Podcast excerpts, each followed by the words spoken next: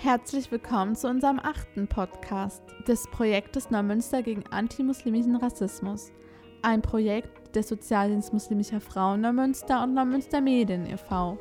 Das Projekt wird gefördert von der Partnerschaft für Demokratie von Demokratie Leben. Heute geht es um Raum 3 und die Darstellung muslimischer gelesener Menschen in Medien. Dafür haben wir als Podiumsgast Projekt Raum 3 da. Es ist ein Projekt, für Empowerment junger Musliminnen und Muslime durch Medienarbeit. Trägerinnenorganisation ist die türkische Gemeinde Schleswig-Holstein. Schön, dass Sie da sind. Gefördert wird das Projekt Raum 3 durch das Bundesprogramm Demokratie Leben des Bundesministeriums für Familie, Senioren, Frauen und Jugend sowie dem Landesdemokratiezentrum und dem Landespräventionsrat des Ministeriums für Inneres, ländliche Räume, Integration und Gleichstellung des Landes Schleswig-Holsteins. Die Veröffentlichung stellt keine Meinungsäußerung der Fördergebenden dar. Für inhaltliche Aussagen tragen die Autorinnen die Verantwortung. Könnten Sie bitte kurz das Projekt Raum 3 in ein paar Worten vorstellen? Trägerinnenorganisation ist die türkische Gemeinde in Schleswig-Holstein, eingetragener Verein, eine Selbstmigranteninnenorganisation, die verschiedenste Projekte in Bereichen wie zum Beispiel der Radikalisierungsprävention, der Arbeitsmarktintegration oder der Kinder- und Jugendbildung durchführt, aber auch Sprach- und Integrationskurse anbietet. In der Arbeit der TGSH spielt das Thema antimuslimischer Rassismus schon immer eine bedeutende Rolle – das Jugendprojekt Raum 3 Empowerment junger Musliminnen durch Medienarbeit der TGSH greift seit 2020 dieses Thema nun direkt auf. Raum 3 produziert mit jugendlichen projektteilnehmenden Medien wie Zeitschriftartikel, Blogs und Videoblogs, Podcasts oder Videos. Das Projekt hat außerdem ein eigenes Medienstudio, wo beispielsweise Songs aufgenommen werden können, in denen sich die jungen Medien frei ausdrücken können. Bei der bei den Projekttreffen tauschen sich die Jugendlichen über ihren Alltag aus, indem sie immer wieder mit antimuslimischen Rassismus konfrontiert sind. Diese Erfahrung bringen sie zum Beispiel in den Raum 3 Podcast zum Ausdruck und teilen sie mit einer größeren Öffentlichkeit. Durch das Projekt und den Austausch untereinander kann außerdem ein Gefühl gewonnen werden, dass man mit diskriminierenden und rassistischen Erfahrungen keinesfalls alleine ist. Für wen ist Ihr Projekt? Das Projekt ist für junge Menschen zwischen 15 und 27 Jahren, die muslimisch gelesen werden und somit antimuslimischen Rassismus erfahren. Zudem soll das Projekt durch seine Medienarbeit eine breite Öffentlichkeit erreichen. Was sind die Aufgaben und Ziele Ihres Projekts? Das Ziel des Projekts ist es, antimuslimischen Rassismus entgegenzuwirken. Zudem soll dieser sichtbar gemacht werden, weil er ein Phänomen ist, das vielen Menschen nicht bewusst ist. Der Begriff Rassismus, dass es ihn gibt und Menschen rassistische Erfahrungen machen, ist vielen Menschen bekannt. Ganz anders ist das beim Begriff des antimuslimischen Rassismus. Sowohl den Jugendlichen selbst als auch Menschen ohne Rassismuserfahrungen können damit oft nichts anfangen. Der Begriff soll durch niedrigschwellige Informationsaustausch und Workshop-Angebote bekannter werden. Es geht dabei nicht nur um antimuslimischen Rassismus, sondern auch um das Aufzeigen der diversen Lebenswelten von muslimisch gelesenen Menschen. Das Projekt möchte Medien diverser gestalten, als sie bisher sind. Gleichzeitig können sich die Jugendlichen und jungen Erwachsenen durch Ausprobieren, zum Beispiel, wie mache ich einen Podcast, wie schreibe ich einen Zeitungsartikel und das Einbringen persönlicher Ansichten selbst empowern. Dabei können sie durch die Empowerment-Erfahrung laut werden. Anstatt Rassismus passiv hinzunehmen, haben sie durch die Medienprodukte die Möglichkeit, einen aktiven Umgang mit ihren Rassismuserfahrungen zu finden und anderen für das Thema zu sensibilisieren. Ziel von Raum 3 ist es durch partizipative Ansätze, also dass Menschen mit Rassismuserfahrungen eine Stimme erhalten und die Sichtbarmachung der Perspektiven von muslimisch gelesenen jungen Menschen. Durch die Medienproduktion erfahren sie Empowerment und werden durch die Schulungen zu ExpertInnen zum Thema antimuslimischer Rassismus. Warum ist das Projekt so wichtig für politische und gesellschaftliche Veränderungen? Da die Perspektiven muslimisch gelesener Menschen in Medien unterrepräsentiert sind, ist es unabdingbar, dass antimuslimischer Rassismus sichtbarer gemacht wird, um gesellschaftliche und politische Aufmerksamkeit zu bekommen. Fälle von antimuslimischen Rassismus werden bisher kaum erfasst und daher gesellschaftlich kaum wahrgenommen. Mit dem Projekt Raum 3 soll das Phänomen greifbarer und nahbarer gemacht werden. Bisher dominiert in den Medien meist eine negative und einseitige Darstellung von Musliminnen, von muslimisch gelesenen Menschen und dem Islam. Das Projekt möchte diesen einseitigen Darstellungen vielfältige Perspektiven entgegenstellen. Leider sind Betroffene häufig zu wenig in die Antirassismusarbeit eingebunden. Deswegen arbeitet Raum 3 mit den rassismuserfahrenen jungen Menschen und sieht dies als nachhaltigste Form an, diese zu empowern und antimuslimischen Rassismus in unseren Gesellschaften entgegenzuwirken. Können Sie uns nochmal erläutern, warum explizit von antimuslimischen Rassismus gesprochen wird und nicht von Rassismus? Und warum wird nicht von einer Islamophobie oder Islam- und Muslimfeindlichkeit gesprochen? Antimuslimischer Rassismus ist momentan der treffendste Begriff, weil er alles umschließt, was MuslimInnen und muslimisch gelesene Menschen an gruppenbezogener Menschenfeindlichkeit erleben und wogegen Raum 3 arbeiten möchte. Islamophobie ist aus unserer Sicht nicht treffend genug, weil es das Phänomen des rassistischen Diskriminierung, also eine Phobie, also eine irrationale individuelle Angst, bezeichnet, die damit in gewisser Weise gerechtfertigt wird. Wir finden es wichtig, Rassismus beim Namen zu nennen und diesen nicht zu entschuldigen. Muslim- und Islamfeindlichkeit ist genauso wenig treffend, weil es um das Feindbild gegenüber muslimisch gelesener Menschen geht und beispielsweise positiven Rassismus ausschließt. Antimuslimischer Rassismus ist etwa nicht unbedingt immer böse gemeint. Positiver Rassismus kennzeichnet, dass Menschen andere Menschen etwa Dinge fragen, die vielleicht nett gemeint sind, aber gleichzeitig muslimisch gelesenen Menschen damit immer zeigen, dass sie anders sind und nicht dazugehören. Auch das ist Rassismus. Der Begriff antimuslimischer Rassismus dagegen umfasst alle Phänomene sehr gut, die muslimisch gelesene Menschen widerfahren und weshalb sie aus positiven und ganz negativen Gründen rassistisch diskriminiert werden. Antimuslimischer Rassismus umfasst somit alle Formen rassistischer Diskriminierung gegenüber muslimisch gelesene Menschen. Es werden also auch strukturelle, politische und historische Dimensionen von antimuslimischen Rassismus berücksichtigt. Und es wird klar, dass es sich dabei nicht um eine rechte Ausnahmesituation handelt, sondern ein gesamtgesellschaftliches Problem ist. Antimuslimischer Rassismus ist dabei aber nicht trennbar von anderen Rassismen. Welche Assoziationen kommen oft in der Gesellschaft vor, wenn man in den Medien vom Islam und den Musliminnen und Muslimen spricht? Wie werden der Islam und Musliminnen und Muslimen in Medien dargestellt? Brainstorming von Assoziationen, wie der Islam und MuslimInnen in Medien dargestellt werden. Silvesternacht in Köln, Produzieren des Bildes von muslimischen Mann als gewalttätigen und der Frauen vergewaltigt. Unterdrückte Frauen mit Kopftuch, weichgespülte Fernsehfilme, Shisha-Bars, die Begriffe Döner und Shisha-Morde in Zusammenhang mit rassistischen Mordanschlägen, negative und düstere Magazincover, Terror, Clanfamilien, Zwangsheiraten, Ehrenmorde, Gewaltdelikte, in deren Zusammenhang in Medien die Nationalität der TäterInnen genannt wird, die sich im Nachhinein sogar manchmal als falsch herausstellen. Muslimische Frauen werden immer einseitig mit Kopftuch unterwürfig und ernst dargestellt. Bei einem Messerangriff in Würzburg wurde direkt Bezug auf die Religion des Täters genommen und er wurde als Extremist markiert, obwohl er eine psychische Erkrankung hatte. Musliminnen und muslimisch gelesene Menschen werden in Medien überwiegend negativ dargestellt. Es kommt dadurch zu einer Polarisierung in wir und die anderen.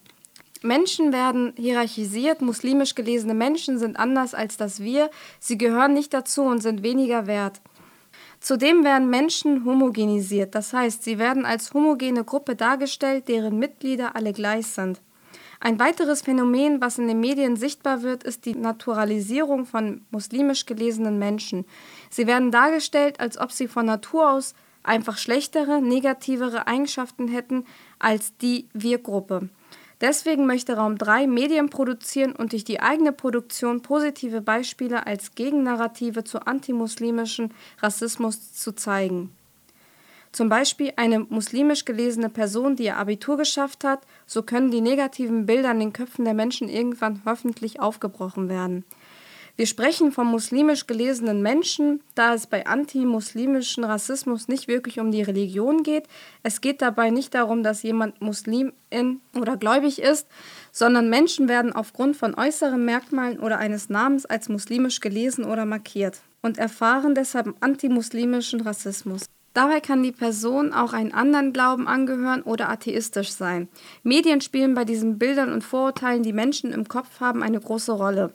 Wenn man an einen Terroristen denkt, haben viele Menschen beispielsweise sofort ein Bild von einem Mann mit langem Bart und einem islamischen Gewand im Kopf. Es ist wichtig, sich bewusst zu machen, dass wir alle Vorurteile, Rassismus und Bilder im Kopf haben, uns damit auseinandersetzen und diese Gedanken und Vorteile zu reflektieren. Aus diesem Grund können bei Raum 3 auch Jugendliche mitmachen, die sich selbst nicht dem Islam zugehörig fühlen. Das Projektteam vermittelt den Jugendlichen, dass es sozusagen reicht, dass man von anderen Menschen als muslimisch gelesen wird und dadurch antimuslimischen Rassismus, Diskriminierung, Vorurteile und gewaltvolle Erfahrungen erlebt. Raum 3 will durch Medien und alltägliche Beispiele ein Bewusstsein für antimuslimischen Rassismus in der Gesellschaft schaffen Jugendliche haben einfach Lust, Musik oder Videos zu produzieren, ganz egal, wie sie heißen oder aussehen. Diese Erkenntnis ist nicht nur für die Öffentlichkeit wichtig, sondern auch für die Jugendlichen selbst. Beschreiben Sie bitte nochmal die Gefährlichkeit, wie der Islam und Musliminnen und Muslime in den Medien wiedergespiegelt werden. Das Beispiel von Würzburg zeigt, wie ein muslimisch gelesener Mensch sofort den kompletten Islam und alle Musliminnen und Muslimen repräsentiert und in der Medienberichterstattung nicht abgegrenzt wurde, dass der Mensch möglicherweise eine psychische Krankheit zu einer Gewalttat geführt hat. Sätze wie Gehört der Islam zu Deutschland können einen gefährlichen Einfluss auf muslimisch gelesene Menschen, insbesondere Kinder und Jugendliche haben. Selbst wenn man sich selbst als muslimisch definiert, wird einem suggeriert, dass man nicht dazugehört und man sich möglicherweise auch nicht mit Deutschland identifizieren kann, obwohl man in Deutschland geboren ist. Besonders für Jugendliche, die sich in einer Phase der Identitätsfindung befinden, kann es sehr gefährlich, wenn sie sich nicht akzeptiert oder nicht zugehörig fühlen werden. Die negative und einseitige Darstellung von muslimisch gelesenen Menschen in Medien verunsichert muslimisch gelesene Menschen, aber auch generell. Häufig nehmen muslimisch gelesene Menschen in Medien auch negative Rollen ein, zum Beispiel der Kriminelle, das Clanmitglied etc. Junge Menschen, die sich mit diesen Rollen identifizieren, laufen Gefahr, diesen Bildern nachzueifern. Bei der Debatte, ob der Islam zu Deutschland gehört, wird durch Medien außerdem suggeriert, dass es eine Dualität gibt. Zwei Dinge, die nicht zusammenpassen. Dabei schaffen es die Medien aber selten, eine realitätsnahe Wirklichkeit darzustellen. Die Medien schaffen vielmehr wieder eine Dichotomie von wir und die anderen, ganz entsprechend der Logik von rassistischen Mechanismen. Die zwei Teile, die nicht zusammengehören. Die Wir-Seite ist etwas Positives und die anderen sind etwas Negatives, etwas Gefährliches. Negative und einseitige Darstellungen von muslimisch gelesenen Menschen und dem Islam schüren Gefühle wie Angst, Rassismus und Hass und spalten durch Ab- bzw. Aufwertung. Medien sind überall gegenwärtig und reproduzieren so Rassismus. Zudem werden durch solche Darstellungen Partizipationsmöglichkeiten von muslimisch gelesenen Menschen reduziert und sie werden immer mehr ausgegrenzt. Auch vermeintlich kleine Schlagzeilen können deshalb sehr gefährlich sein, weil sie weiter spalten und das Gefühl von wir und die anderen fördern. So wird auch unbewusst in den Köpfen der Menschen Rassismus verfestigt. Raum 3 möchte daher auch insbesondere die Medien vielfältiger gestalten. Was kann getan werden, um antimuslimischen Rassismus entgegenzutreten? Sensibilisierung zu dem Thema und die Sichtbarmachung der Vielfalt muslimischer gelesener Menschen, Austausch, Diskussion, Begegnung mit zum Beispiel der Dominanzgesellschaft. Empowerment ist das Unterstützen zur Wiederaneignung oder Aneignung von Selbstbestimmung über die Umstände des eigenen Lebens. Definitionen in diesem ersten Wortsinn betonen die aktive Aneignung von Macht, Kraft, Gestaltungsvermögen gegenüber einer möglichen bisherigen Machtlosigkeit und Ohnmacht der Betroffenen. Das Nutzen der eigenen Ressourcen und der Selbstermächtigung und Stärkung der Autonomie individuell und kollektiv. Empowerment heißt für uns, wie kann man Menschen dabei unterstützen, sich im Umgang mit antimuslimischen Rassismus selbst zu stärken? Power Sharing. Beim Power Sharing geht es um die Bewusstwerdung, der eigenen Privilegien von Menschen, die keine Rassismuserfahrungen machen. Diese Privilegien sollen dann unterstützend eingebracht werden, um Menschen zu stärken, die von Rassismus betroffen sind. Man kann zum Beispiel fragen, was brauchst du eigentlich? Du erlebst Rassismus, was kann ich für dich tun? Der Austausch zwischen Rassismus erfahrenen Menschen und nicht Betroffenen ist dabei essentiell. Powersharing bewegt sich von der Schuldfrage hin zur Verantwortungsfrage. da Rassismus ein gesamtgesellschaftliches Problem ist, an dessen Lösung alle beteiligt sein müssen. Es tut sich schon viel, aber wir sind noch am Anfang, dass diese große Aufgabe allen bewusst wird. Zuschreibungen sind nicht generell immer schlimm. Wir alle haben Schubladen und Kategorisierungen in unseren Köpfen. Aber es ist sehr wichtig, dass wir uns dieser Zuschreibungen bewusst sind oder bewusst werden. Denn es kommt am Ende darauf an, wie wir Menschen behandeln. Wahrscheinlich ist es normal, dass wir uns Merkmale wie ein Kopftuch oder blonde Haare merken, wenn wir versuchen, einen Namen zu behalten. Es darf aber nicht so weit kommen, dass die Zuschreibungen in unseren Köpfen dazu führen, dass wir Menschen unterschiedlich oder sogar negativ behandeln. Es wäre beispielsweise absolut nicht in Ordnung, sondern rassistisch, eine Frau mit Kopftuch zu fragen, ob sie in ihrer Ehe gleichberechtigt behandelt wird. Schließlich würde man das eine blonde Frau womöglich auch nicht fragen. Wir alle sind ab und an Rassistinnen und Rassisten. Viele kleine Bemerkungen können schon rassistisch sein, und es muss nicht immer eine rechtsradikale Prügelattacke sein. Alltagsrassismus ist allgegenwärtig. Es ist ein langer und individueller Prozess, wie man mit Rassismus umgeht und wie man sich rassistischer Strukturen und Gedankenmuster bewusst wird. Dabei ist es so wichtig, im Austausch zu sein und sich gegenseitig wertschätzend zu behandeln. Auch Selbstreflexion ist ausschlaggebend. Für Betroffene ist es dabei sehr wichtig, Begrifflichkeiten an die Hand zu bekommen, um nachzuvollziehen und in Worte zu fassen, was einem tagtäglich widerfährt. Dabei erleben Betroffene nicht nur rassistische Vorfälle von einzelnen Individuen, wie zum Beispiel auf der Straße, sondern auch durch Strukturen wie Behörden, aber auch Medien, Radio und Film. Die Auseinandersetzung mit Begrifflichkeiten und den Phänomenen des antimuslimischen Rassismus können den Betroffenen eine Stärke im Umgang mit Rassismus geben. Das Erfahrene kann in Worte gefasst werden und man kann sich gegenseitig austauschen. Überall findet man die gleichen Mechanismen des Rassismus. Und diese einordnen zu können, hilft und ist ein erster Schritt, einen Umgang damit zu finden und sich zu stärken. Welche Räumlichkeiten, Empowerment, Schutzräume brauchen Betroffene oder was brauchen Betroffene?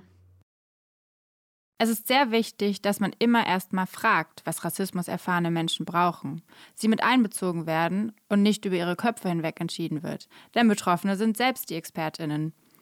Diese Herangehensweise ist für die ganze Gesellschaft die effektivste und nachhaltigste in der Bekämpfung von antimuslimischem Rassismus. Empowerment und der Umgang mit Rassismus ist dabei immer sehr individuell. Safe Spaces sind imaginäre Räume für Betroffene, in denen rassistische Diskriminierungen nicht reproduziert werden.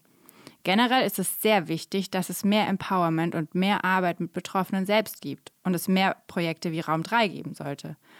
Oft liegt der Fokus auf der Arbeit mit Nicht-Betroffenen, was natürlich auch wichtig ist. Aber die Arbeit mit den Betroffenen ist unabdingbar, wenn wir Rassismus gesamtgesellschaftlich angehen möchten. Wie kann man ihnen eine Stimme geben und den Betroffenen als Expertinnen und Experten den Raum geben? Wie wir beispielsweise bei Raum 3. Mit Medien wie Podcasts, Musik und Interviews. Die Betroffenen selbst fragen, was brauchen sie, wie geht es ihnen, was ist passiert, der Fokus soll dabei immer auf ihren eigenen Perspektiven liegen. Es soll Projekte von Betroffenen für Betroffene geben, da sie die Expertinnen sind. Wie können Betroffene und Nicht-Betroffene zusammenkommen und sich gemeinsam dagegen engagieren? Gemeinsam aktiv sein gegen Rassismus und Diskriminierungen und diesen entgegenwirken. Es ist eine gesamtgesellschaftliche Aufgabe. Das Thema Schuld und Verantwortung ist nicht einfach. Es muss niedrigschwellige Angebote geben, die alle Seiten ansprechen. Workshops zum Thema antimuslimischer Rassismus, wo der Austausch gefördert wird von Betroffenen und Nicht-Betroffenen. Leider ist die Frage bei den Veranstaltungen und Workshops, wen man damit erreicht. Oft nehmen Menschen daran teil, die sich schon damit auseinandersetzen. Das ist toll und wichtig. Aber es wäre auch toll, dass Menschen erreicht werden, die sich noch nicht damit auseinandergesetzt haben. Dies passiert manchmal, aber leider noch viel zu wenig. Das ist die große Herausforderung der Antirassismusarbeit. Jedoch darf man sich nicht entmutigen lassen. Es gibt kein Erfolgsrezept. Es ist wichtig auszuprobieren. Das gegenseitige Zuhören und der Austausch und das Schaffen gemeinsamer Angebote, zum Beispiel Veranstaltungen, muss dabei immer im Fokus stehen.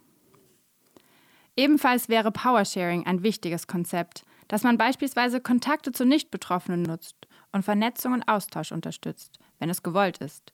Durch Powersharing und das Einsetzen eigener Macht und eigener Privilegien können sich Personen, die keinen Rassismus erfahren haben, für die Betroffenen einsetzen. Zudem können Menschen, die in Machtpositionen sozusagen und nicht von Rassismus betroffen sind, auf das Thema aufmerksam machen oder auf rassistische Strukturen hinweisen. Das Ziel dabei ist, dass die Menschen zusammenkommen.